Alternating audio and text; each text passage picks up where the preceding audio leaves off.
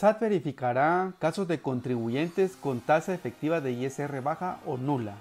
Bueno, recientemente la Administración Tributaria ha hecho un comunicado oficial acerca de que estará revisando a las empresas que tienen pues estos casos. Recordemos que la tasa efectiva de ISR se calcula de la siguiente manera. Tomas el impuesto sobre la renta que determinaste y lo divides dentro del total de los ingresos brutos que estás reportando en el estado de resultados. Eso te dará la tasa efectiva. Y esa tasa efectiva es la que está comparando la administración tributaria con la tasa efectiva que finalmente se paga por industria, como lo hemos mencionado en otros vídeos.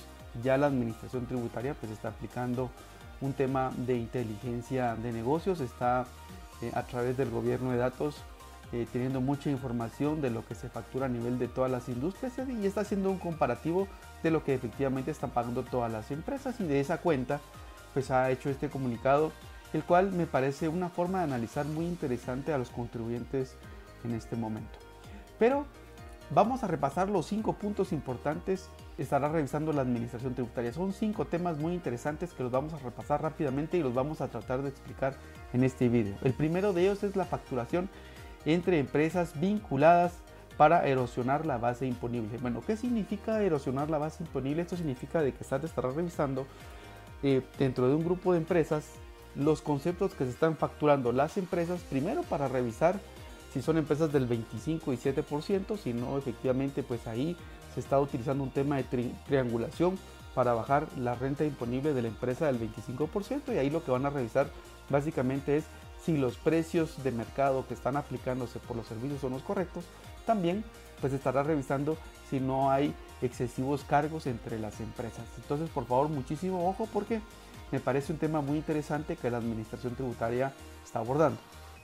El punto número dos que la administración tributaria estará revisando es aquellas empresas que no reportan la totalidad de sus ingresos. Bueno, esto puede ocurrir por muchas formas, pero sí hemos visto casos donde existen todavía algunos contribuyentes que no reportan la totalidad de sus ingresos. Recordemos de que ya hace algunos meses existió un caso eh, que sonó en los periódicos acerca donde la administración tributaria había encontrado un contribuyente eh, que no había reportado todas las ventas que había reportado a través de los POS eh, donde cobraba ventas a los clientes por medio de tarjetas de crédito. Recuérdense también que hay muchos mecanismos ahora a través de los cuales la administración tributaria puede obtener información de lo que se está facturando, no solo por las facturas FEL que se emiten, sino también por todos los sistemas que hoy día están funcionando. Así que ahí lo que hay que chequear rápidamente es que todos los sistemas coincidan y que las compañías estén en compliance.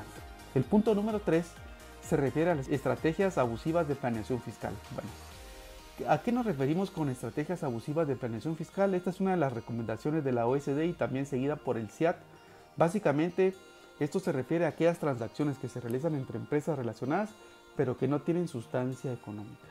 O bien que solo se basan en facturaciones o bien solo se basan en algunos contratos o utilizan figuras que no están claramente definidas en la ley para deducir gastos. Entonces, por favor, ahí hay que tener muchísimo cuidado porque cualquier estrategia fiscal que se considere abusiva, entonces la administración tributaria la estará sancionando. El peor de los casos que podría ocurrir es que una estrategia fiscal que no esté sustentada, que califique en este ámbito, podría ser llevada al ámbito penal. Así que no es recomendable estar utilizando estrategias de este estilo, sino lo que básicamente hay que utilizar, como lo hemos dicho en otros vídeos, las normas y los beneficios tributarios que están establecidos en ley. Entonces, así que muchísimo cuidado con este tema porque sí nos hemos ido dando cuenta que la administración tributaria ha ido creciendo muchísimo en la aplicación de las leyes y principalmente ha ido conociendo muchísimos casos que pasan en otras jurisdicciones y luego los trae a Guatemala para tratar de revisar qué están haciendo los contribuyentes acá. Así que hemos ido viendo cómo ha existido un crecimiento importante de la administración tributaria. El punto número 4 que estará revisando la administración tributaria se refiere a los gastos no vinculados a la actividad económica. Bueno, aquí básicamente lo que estamos hablando es de gastos que no pertenecen a la empresa, gastos que no están relacionados con la generación de rentas grabadas, gastos que únicamente se incluyen dentro de la contabilidad de las empresas para rebajar la base imponible, principalmente de las empresas que tienen el pago del impuesto sobre la renta sobre el régimen del 25%. Así que por favor mucho cuidado. Si existen eh, casos como esos, pues básicamente estos gastos serían no deducibles. Si por alguna razón se toman como deducibles, pues ahí básicamente hay una brecha que la administración tributaria estaría objetando. Y el punto número 5 que me parece muy interesante es el tema de los precios de transferencia internos. Cuando la administración tributaria se refiere a precios de transferencia internos, se refiere a los precios de transferencia que se están pactando entre partes relacionadas.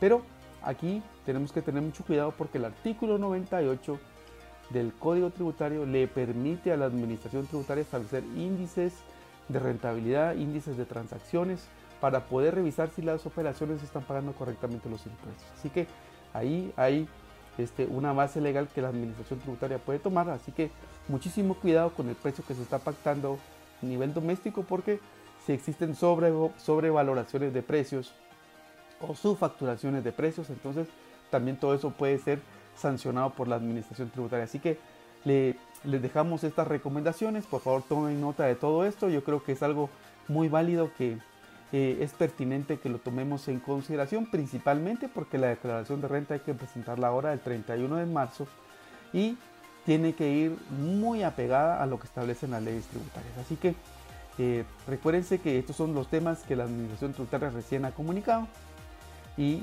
yo creo que hay que tenerlos en agenda y hay que considerarlos principalmente para todo lo que estará ocurriendo en este año 2024.